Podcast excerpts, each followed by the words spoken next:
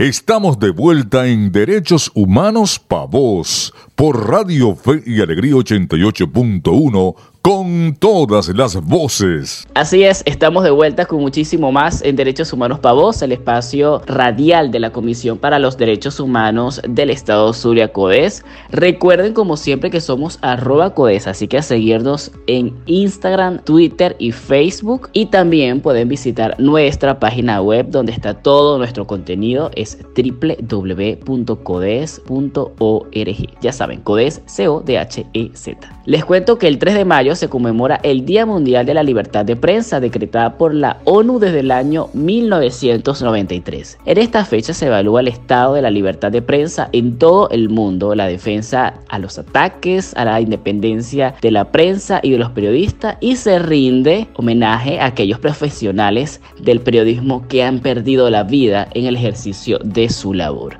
Cabe destacar también que la libertad de prensa es el derecho que tienen todos los medios de comunicación de investigar y mantener informada a la sociedad en general sobre los hechos y acontecimientos que suceden en el día a día, sin que por ello pueda ser víctimas de censura, acoso, hostigamiento o algún tipo de coacción durante el ejercicio de su profesión. Por ello, para reflexionar y ahondar sobre cómo está Venezuela en esta materia, en materia de libertad de prensa, damos la bienvenida a Marianela Balbi. Ella es periodista y directora ejecutiva del Instituto de Prensa y Sociedad IPIS. Muy buenos días, Marianela. Bienvenida a nuestro programa. Muy buenos días. Eh, muchísimas gracias por esta invitación y un gran saludo para toda la audiencia de Derechos Humanos Pavos hoy en el Día Mundial de la Libertad de Prensa, en donde quiero destacar especialmente dos mensajes. La libertad de expresión es un motor para la defensa de los derechos humanos y el segundo, la democracia necesita medios libres, independientes y plurales. Marianela, en el marco del Día Mundial de la Libertad de Prensa, ¿cuál es su lectura sobre la situación actual de este derecho en Venezuela? Lejos de cualquier pretensión de demostrar la normalización de la situación de Venezuela en materia de libertad de expresión, libertad de prensa y acceso a la información pública, desde IPI Venezuela nosotros estamos alertando del desconocimiento permanente por parte del Estado de violaciones y restricciones a estos derechos. Muy por el contrario, se continúan perpetrando estas acciones ahora empeoradas por una mayor autocensura, muchísima opacidad, poca transparencia y un repliegue en la actividad eh, directa y la cobertura directa de muchos periodistas en campo. Por estas razones nosotros hemos insistido muchísimo en que eh, la situación de la libertad de expresión en Venezuela está muy amenazada, continúa deteriorándose y las cifras que nosotros hemos recogido en IPIS Venezuela, pues así lo confirman. En el año 2022 tuvimos más de 257 casos con 373 vulneraciones, la mayoría de ellos todavía en el entorno tradicional, pero 61 en el entorno digital. Y estamos viendo restricciones muy graves, especialmente lo que significó el cierre de más de 107 emisoras de radio en todo el país. Esta situación se le suma además los casos de discursos estigmatizantes, de campañas de desprestigio y desinformación contra periodistas, que el año pasado fueron 62 casos, pero que en esto, en lo que transcurre del año 2023, estamos viendo ya 35 casos de discursos estigmatizantes. Esto fundamentalmente afecta eh, a los periodistas y a la, credibilidad de un oficio que es necesario para el funcionamiento de una sociedad. A ello le sumamos otros elementos como el hostigamiento judicial o las restricciones. Marianela, IPIS informó recientemente que entre enero y abril de 2023 se registraron 73 casos de vulneración contra las libertades informativas. Hablemos de este dato y sus implicaturas. Efectivamente, en el año 2023 ya hemos sumado 73 casos con 115 vulneraciones a las libertades informativas. Y como decía previamente, uno de los, de los rasgos más preocupantes que estamos viendo en este año es también el tema del hostigamiento judicial. O sea, cómo se ha utilizado el aparato del Estado, cómo está siendo utilizado ese, ese esa estructura judicial para abrirle juicios a periodistas, para enjuiciarlos, para aplicarles, por ejemplo, la ley contra el odio, para aplicarles eh, delitos como eh, asociación para delinquir o financiamiento del terrorismo o eh, cualquiera que se le ocurra a los funcionarios del Estado para acallar voces disidentes y para cercenar pues estos derechos fundamentales. Vimos, por ejemplo, cómo eh, el, abuso del poder estatal se ha manifestado especialmente en Venezuela con las detenciones arbitrarias de periodistas, procesos judiciales amañados y pues toda esa manipulación desde las instituciones públicas para perseguir al periodismo. Y muy especialmente el uso de Conatel para eh, el cierre de todos estos espacios radiales que son eh, la principal ventana que tiene la ciudadanía para enterarse, para comunicarse, para saber lo que está ocurriendo en su comunidad, en su país, y esto está siendo gravemente cercenado. Esto está generando además eh, muchos gestos de autocensura, eh, muchas decisiones de exiliarse para poder trabajar desde fuera y eh, es algo que pues desde IPI Venezuela nos preocupa muchísimo en este Día de la Libertad de Prensa. En este sentido, Marianela, ¿qué características han observado de estas vulneraciones en comparación con las del año 2022? Pues lo que estamos eh, percibiendo y registrando es una profundización de los patrones que eh, hemos visto desde el año 2022 eh, en estos primeros meses, en este primer casi semestre del año 2023.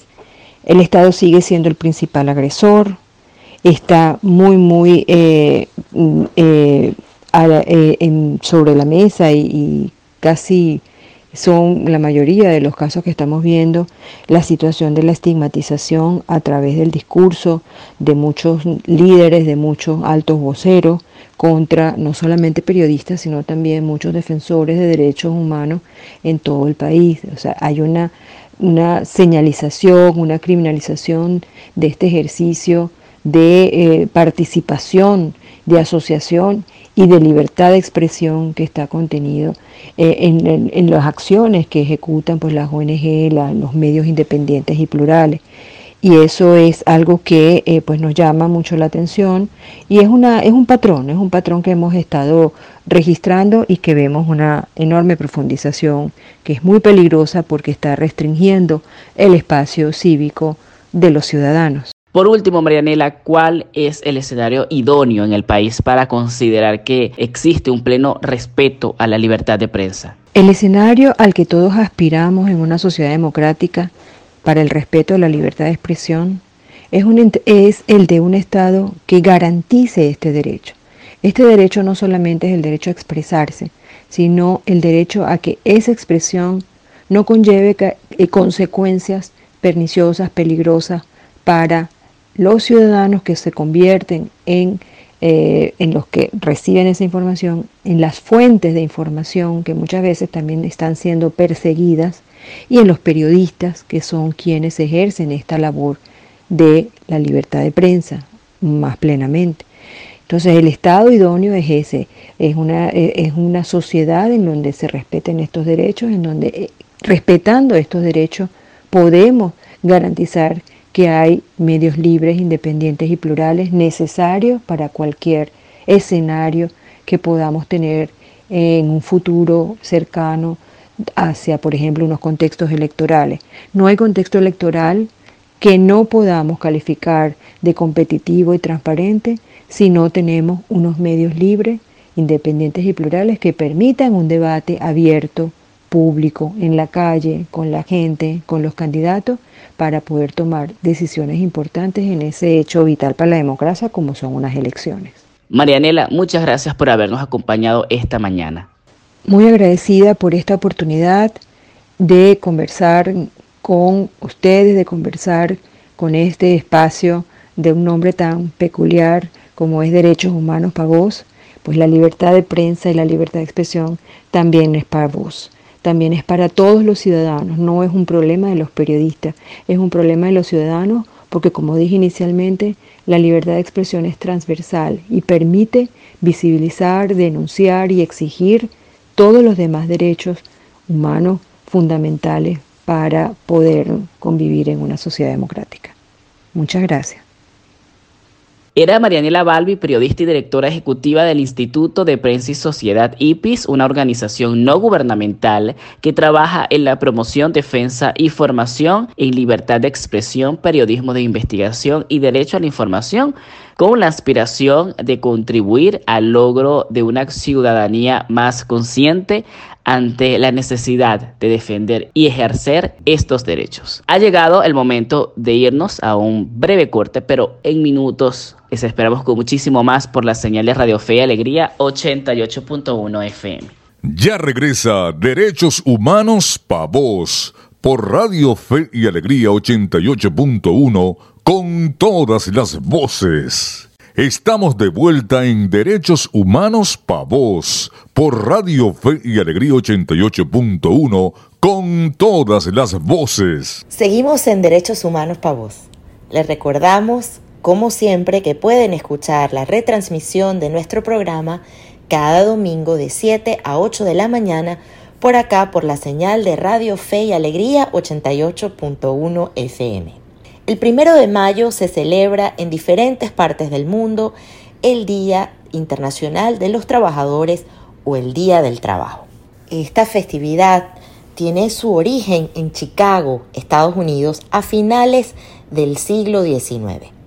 Chicago era uno de los focos industriales en la década de 1880 y los trabajadores comenzaban a movilizarse en protesta con el objetivo principal de conseguir reducir jornadas que podían extenderse hasta más de 18 horas a una jornada de 8 horas. A pesar de que el presidente en ese entonces, llamado Andrew Johnson, estableció una ley que aprobaba esta jornada de 8 horas, su cumplimiento fue muy limitado. Esto provocó protestas de las organizaciones de trabajadores, lo que culminó en una gran convocatoria de huelga para el primero de mayo de 1886.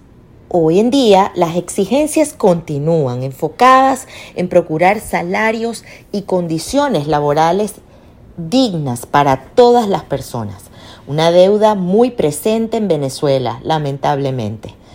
Por eso, hoy queremos dar la bienvenida a Derechos Humanos Pavos a Leida Marcela León.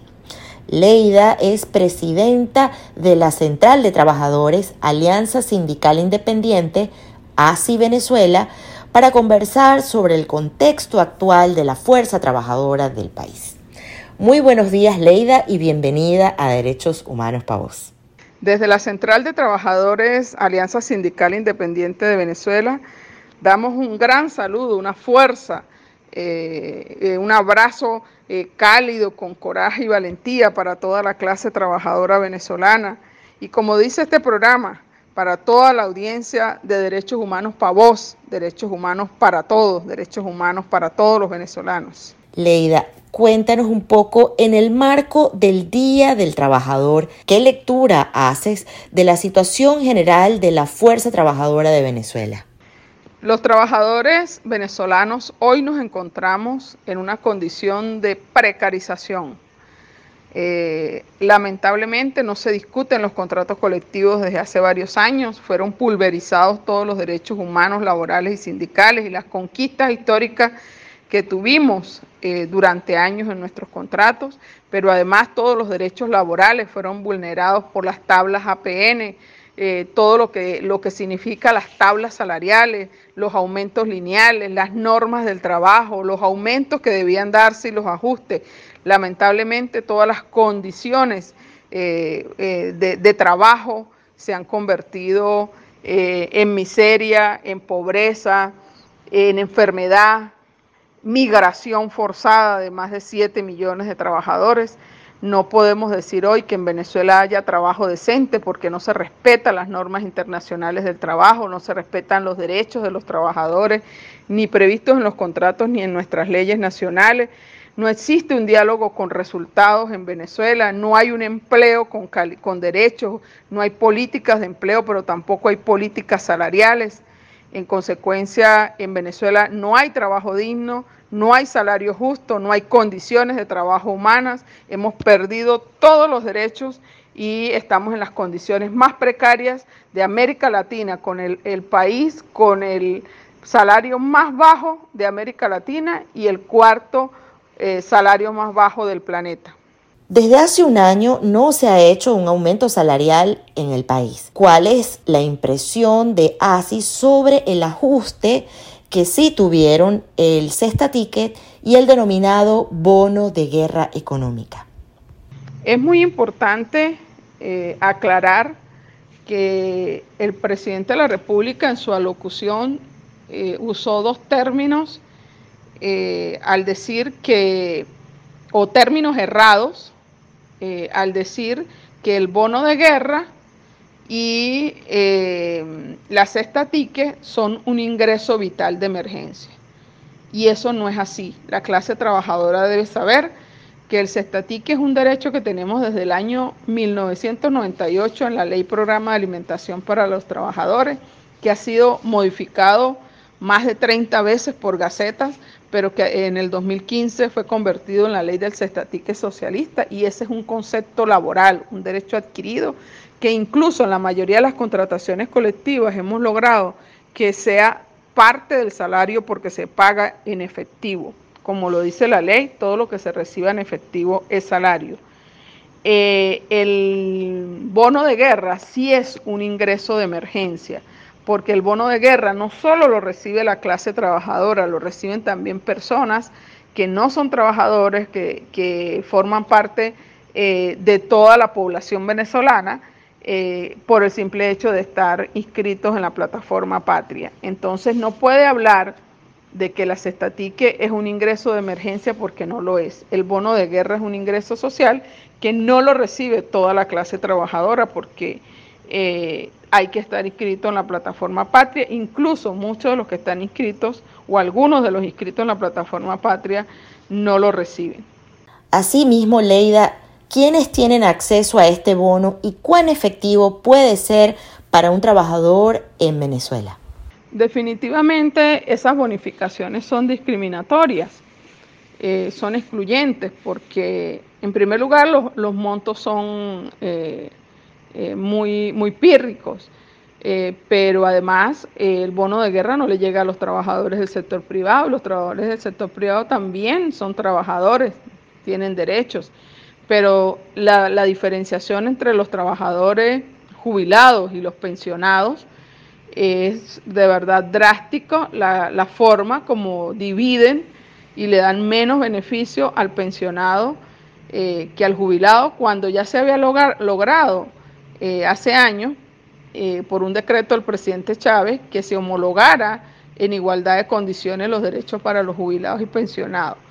Eh, y además los jubilados y pensionados no reciben cestatique.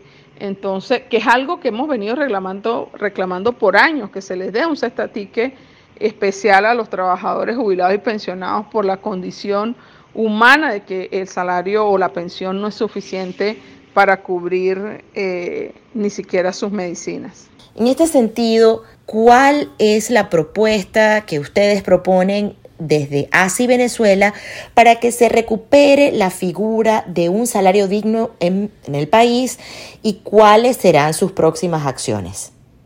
En materia salarial, la Central de Trabajadores ASI Venezuela ha propuesto un primer salario de arranque de 200 dólares. ¿Por qué lo hicimos? Porque eh, luego de hacer los análisis económicos eh, de todos los indicadores eh, económicos, políticos y sociolaborales, y cuando digo políticos porque también consideramos el tema de, de las sanciones, que fue uno de los elementos que agravó la situación, no es la causa, por supuesto, pero consideramos todos los elementos en la mesa de diálogo. luego de hacer todos esos análisis, eh, estudiamos eh, una, clasificación o una forma de cálculo promediando eh, la canasta alimentaria, promediando lo que ganan los trabajadores del sector privado, promediando cómo es el salario en América Latina sin Venezuela, promediando el umbral de pobreza que establece el Fondo Monetario Internacional. Es decir, hicimos toda una serie de promedios y al final nos dio 208 dólares. Pero también si lo llevamos a porcentajes, eso equivale al 40% del valor de la canasta. Entonces, como un arranque pudiera darse, incluso planteamos, bueno, eh, que inicien para ir acortando la brecha salarial con un aumento de 100 dólares, para luego ir a un segundo ajuste y a un tercer ajuste y a diciembre poder tener por lo menos 200 dólares de salario mínimo, que en, al subir el salario sí podemos lograr que se recupere la capacidad de ahorro y que se recuperen las prestaciones sociales. Eh, ese, ese criterio de salario progresivo, de recuperación progresiva, para ir poco a poco acortando la brecha, lamentablemente no se ha logrado.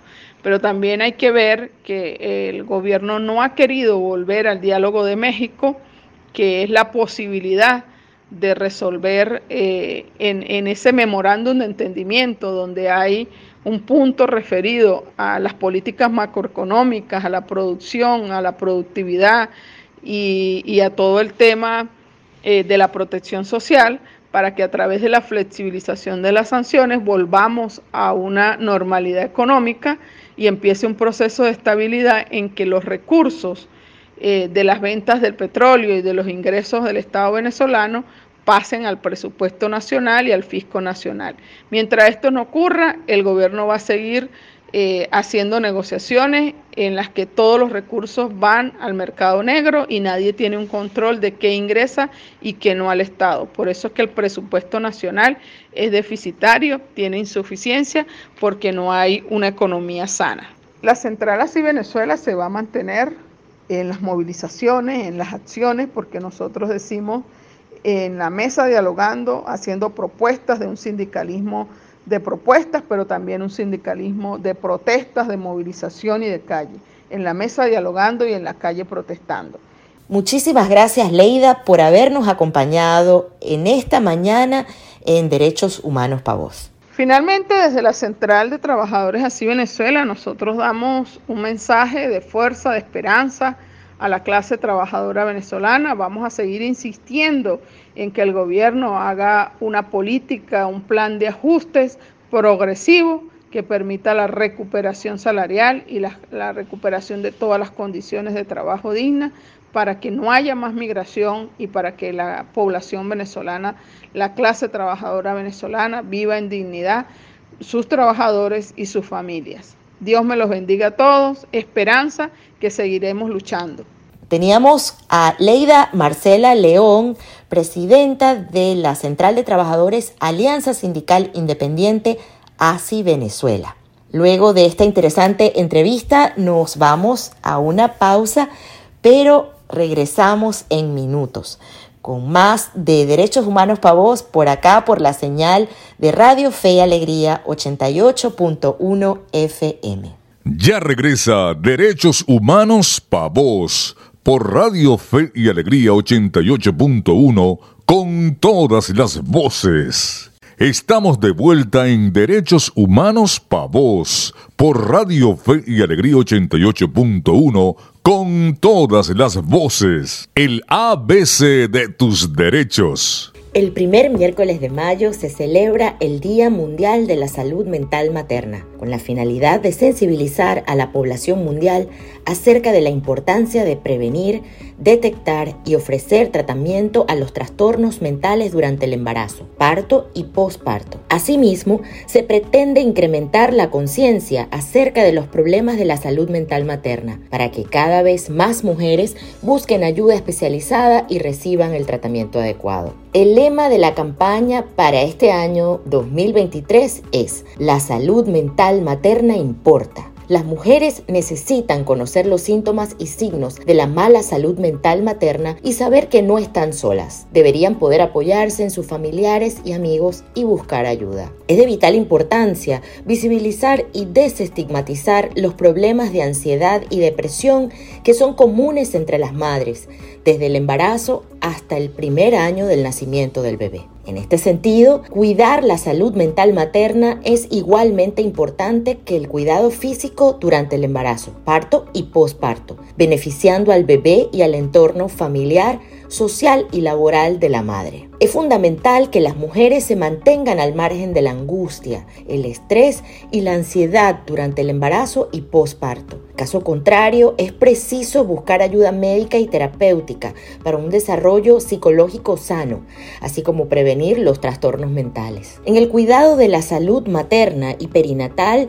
es importante incluir la evaluación, atención y seguimiento de la salud mental de la madre, de acuerdo a los protocolos clínicamente establecidos. Es necesario el mejoramiento y la dotación de los recursos destinados por los gobiernos a los servicios públicos de salud mental y de psicología perinatal para la atención a mujeres durante el embarazo, parto y posparto, en especial a la población menos favorecida que habita en zonas rurales, fronterizas y de escaso acceso a los servicios de salud. Aprende de derechos con CODES. En el ABC de tus derechos hablábamos del Día Mundial de la Salud Mental Materna. Cabe destacar que en la etapa del embarazo las mujeres experimentan grandes cambios físicos, hormonales y emocionales, los cuales, en caso de no recibir oportunamente la atención adecuada, pueden impactar en su salud física y mental. De acuerdo a la Perinatal Mood and Anxiety Disorders, PMAD, anualmente uno de cada cinco mujeres en todo el mundo experimentan algún tipo de trastorno del estado de ánimo y de ansiedad en el periodo perinatal. Sin la atención médica y especializada oportuna, puede derivar en los siguientes trastornos. Depresión perinatal, ansiedad, trastorno obsesivo compulsivo, trastorno bipolar, psicosis posparto. Actívate por tus derechos con CODES. Ahora ha llegado el momento de despedirnos, no sin antes agradecer a Marianela Balbi, directora ejecutiva de IPIS Venezuela, y Leida Marcela León, presidenta de la Central de Trabajadores Alianza Sindical Independiente, así Venezuela, por habernos acompañado esta mañana en Derechos Humanos para Vos.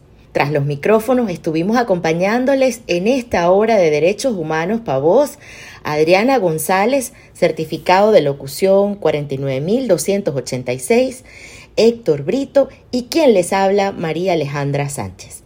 En la producción general, Winston León. En la coordinación de servicios informativos, Graciela de Los Ángeles Portillo. Y en la dirección de Radio Fe y Alegría Maracaibo, Iranía Acosta.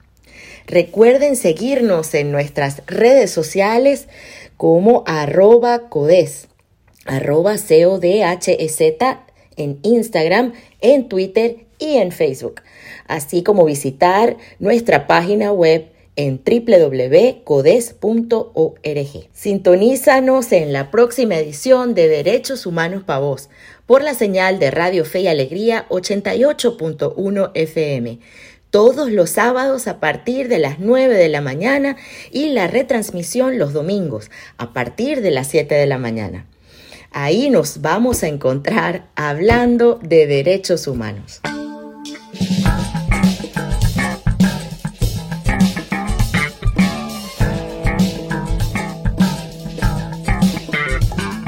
Cómo hago si no puedo pescar en mi lago? El petróleo y la basura han causado estragos. ¿Y cómo hago si mi bello lago cada vez está más contaminado? ¿Y cómo hago si el camión de la basura no ha pasado? Plástico en todos lados. Y dime cómo hago si la falta de conciencia muchas veces ha ganado. Reduce, reusa, recicla. El cambio está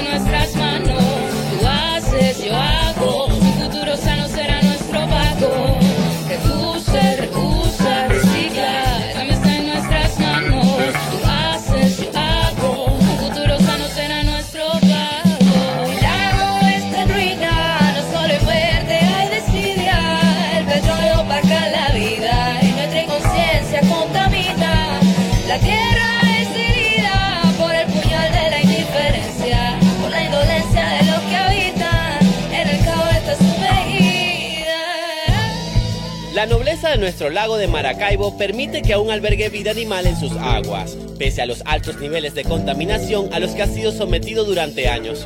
Los incesantes derrames petroleros, las aguas hervidas y los ríos contaminados por la agroindustria están acabando con este cuerpo de agua.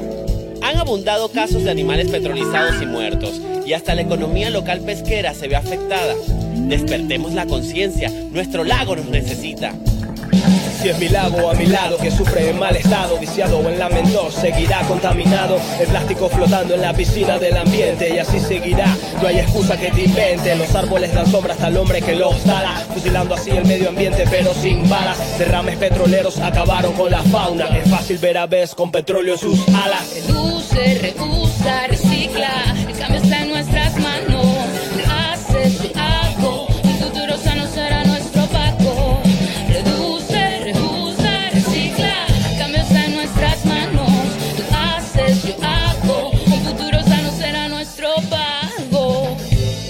Maracaibo es el reservorio de agua dulce más grande de América del Sur. Siendo fuente de riqueza petrolera, pesquera y turística, nuestro lago se degrada ante la indolencia de muchos. El 90% de sus orillas están llenas de residuos sólidos de uso doméstico. El 80% es plástico arrastrado por las desembocaduras de cañadas que llegan a su cuenca. No permitas que tus plásticos sigan contaminando. Recicla, reutiliza y reduce la contaminación. Salvemos nuestro lago.